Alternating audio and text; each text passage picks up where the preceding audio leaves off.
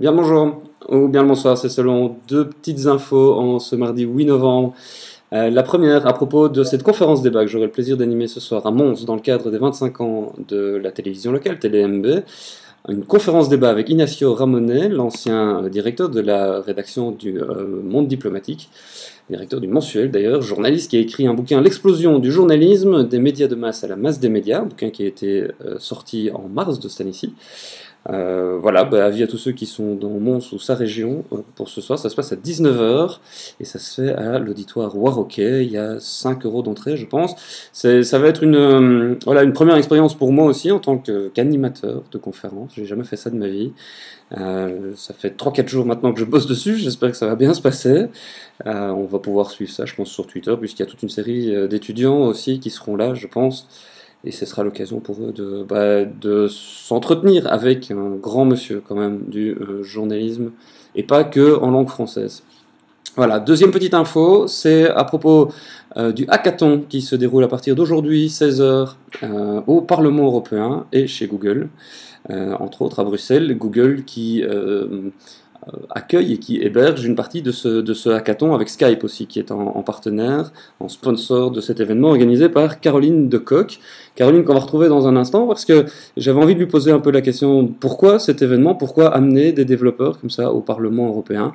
Je lui posais la question de savoir si bah, c'était finalement le but euh, de hacker le Parlement européen. Non, l'idée c'est plutôt de créer une plateforme euh, pour permettre aux, parlementaires, aux eurodéputés là-bas de, rencontrer euh, le monde d'Internet dans, ce qu'il a de plus vrai, c'est-à-dire les, les, codeurs, les développeurs, les gens qui font des trucs, qui font fonctionner des trucs et qu'ils euh, aient un endroit où ils peuvent les voir en action et voir les, les, les trucs utiles qu'ils peuvent faire pour les citoyens euh, européens et, et, autres. Très, très pratico-pratiquement, comment est-ce que ça va se passer? C'est 24 heures de bidouille au sein euh, alors, du Parlement européen, mais pas que. Il y a, il y a d'autres endroits qui vont être occupés par des développeurs qui vont venir d'un petit peu partout à travers l'Europe. C'est bien ça?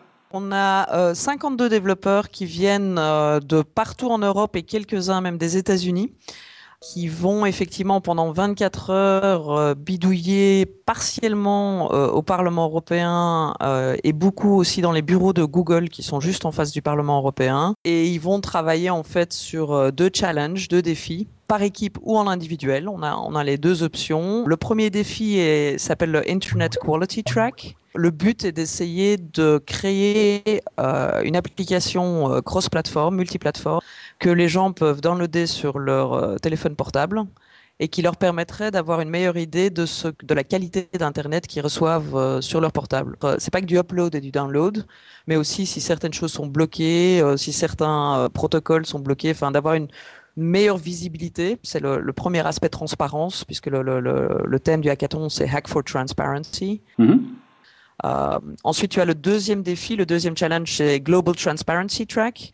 Et là, l'idée est de combiner les informations qui ont été euh, rendues publiques par Google dans leur Transparency Report, qui est un rapport qui met à jour euh, régulièrement et qui montre toutes les demandes de censure ou toutes les demandes faites par des autorités publiques d'enlever du contenu d'Internet pour des raisons légitimes ou moins légitimes. Ça dépend un peu des pays et des motivations. Mm-hmm et, et, de combiner ces, euh, ces données-là avec d'autres euh, open euh, data pour avoir une meilleure idée de l'impact qu'a la censure sur Internet sur d'autres facteurs, je sais pas, l'éducation, le commerce, etc.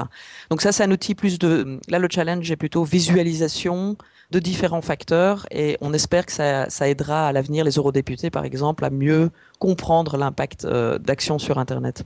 Chaque gagnant euh, du, du track, donc du Internet Quality Track et du Global Transparency Track, reçoit, euh, quand je dis gagnant, c'est équipe gagnante ou gagnant individuel, hein, ça dépend des cas, reçoit un, prix de 5000 euros euh, cash en fait. Ils en font ce qu'ils veulent, sachant que eux, ce sont, comment dire, une des règles, c'est que l'application ou ce qui a été créé devra être donné à la communauté gratuitement et en open source. Hein. Mm-hmm. Donc euh, leur travail sera donc partageable euh, à l'avenir. Je crois que c'est un, un beau prix qui, qui, motive les gens, mais sincèrement, je crois pas que c'est ça qui fait que les gens viennent euh, travailler à ça. C'est l'idée, c'est l'idée de Hack for Transparency, c'est le concept plus qu'autre chose. Le, les 5000 euros, c'est un chouette bonus, bien sûr. Voilà, je vous laisse toutes les infos utiles à propos de ce hackathon notamment sur le billet associé ou sur euhackathon.eu. Je vous laisse les coordonnées aussi de Carmine Decoq si vous voulez la contacter pour pouvoir aller y faire un tour, voir un peu comment ça se passe, quelle est l'ambiance pendant ces 24 heures de hack au Parlement européen et chez Google. Donc, et puis voilà, à ce soir si vous êtes à Mons et que vous venez à la conférence débat avec Ignacio Ramonet. Ciao, ciao